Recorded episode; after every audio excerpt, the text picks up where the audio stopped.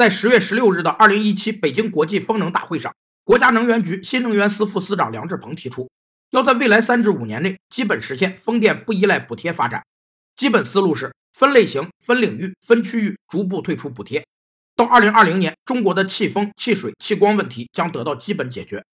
补贴是指任何使消费者接受的价格低于市场价格，或生产者接受的价格高于市场价格，或降低消费者和生产者成本的措施。补贴通常由政府或公共机构向某些企业提供财政捐助，以及对价格或收入提供支持。补贴可视作缴税的相反过程，所以补贴也可以减税的形式提供。